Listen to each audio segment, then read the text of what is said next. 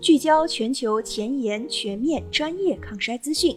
大家好，这里是时光派，今天为你带来七十一岁王石二次创业的故事。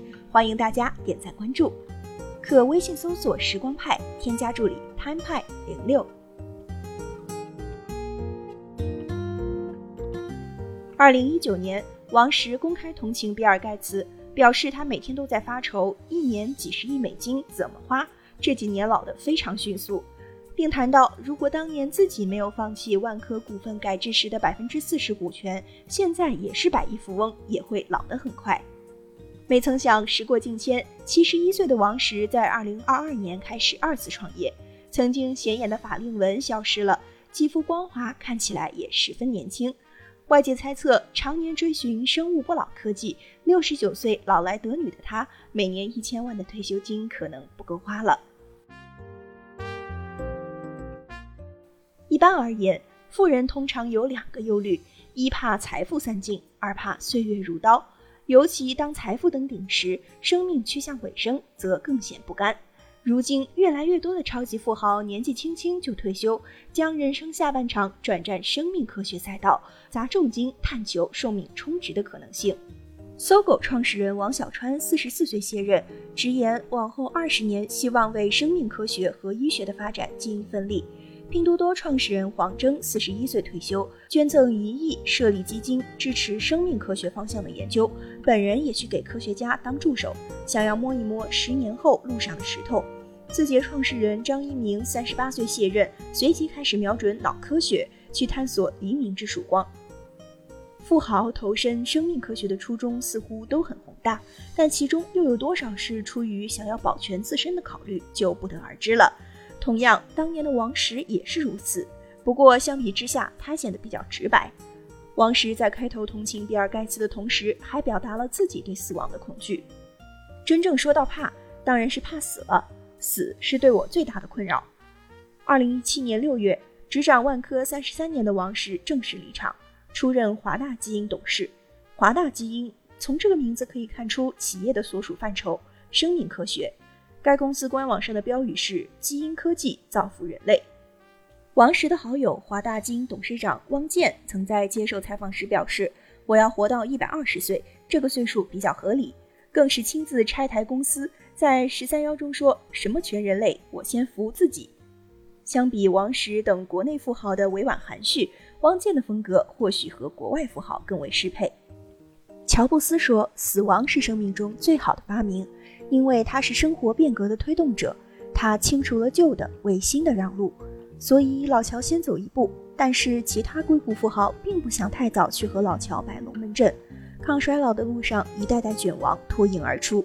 世界首富贝索斯无疑是抗衰老圈的扛把子，去年和自己的小伙伴俄罗斯超级富豪尤里米尔纳在抗衰老的道路上一路狂奔，豪掷三十亿美元投资初创公司 Altos。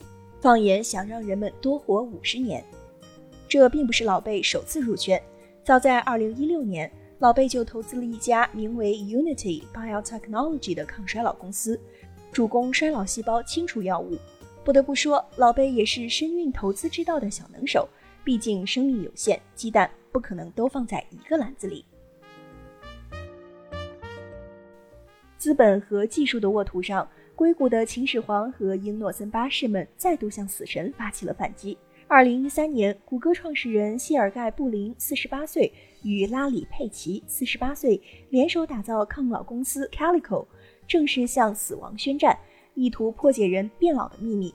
二零一九年，马斯克四十八岁宣布成立 Neuralink，想找到人和人工智能共存，追求人类数字化永生。二零二一年，甲骨文创始人拉里·艾里森七十七岁，豪掷三点七亿美元用于衰老相关疾病研究。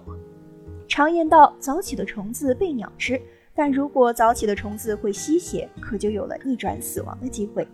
PayPal 的创始人之一，对冲基金 Clarium Capital 的总裁彼得·泰尔五十四岁，就疑似接受过 Ambrosia 公司八千美元一次的换血服务。二零零六年，他就出资三百五十万美元开始布局抗衰老行业。二零一七年又追加了三百五十万美元的投资。他相信，生物科技的快速发展预示着本世纪将出现诸多重大突破，包括但不限于改善健康状况和延长寿命。公开资料显示，华尔街已经有了超过两百位富豪投资了该领域，下场的富豪越来越多，投资的金额也越来越大，但最终所求殊途同归，尽可能长的活着。不客气地说，王石能够通过某种生物科技实现逆龄，放缓变老速度，而比尔盖茨只要他想，他可以选择更多更罕见的技术来达到同样的目的。无论是王石还是贝索斯这样的超级富豪，都渴望留住岁月，正如科幻电影《木星上行》中所说的那般，只有时间才是宇宙中最宝贵的资源。一寸光阴一寸金，与时间赛跑的路上，少不了金钱保驾护航。曾同情比尔盖茨钱不知道怎么花的王石，如今为了生活和追求，开始了二次创业，旗下公司即将赴港交所上市。不得不感慨，对王石这样的人来说，时间可以成为财富的杠杆，足够他们赚到更多的钱，似乎形成了完美闭环。而对于绝大多数普通人而言，期待的大概是随着时间的推移，富者对永生的追求能够惠及到全人类，让普通人也去博一张永生的船票。庆幸的是，这样的事情好像正在发生。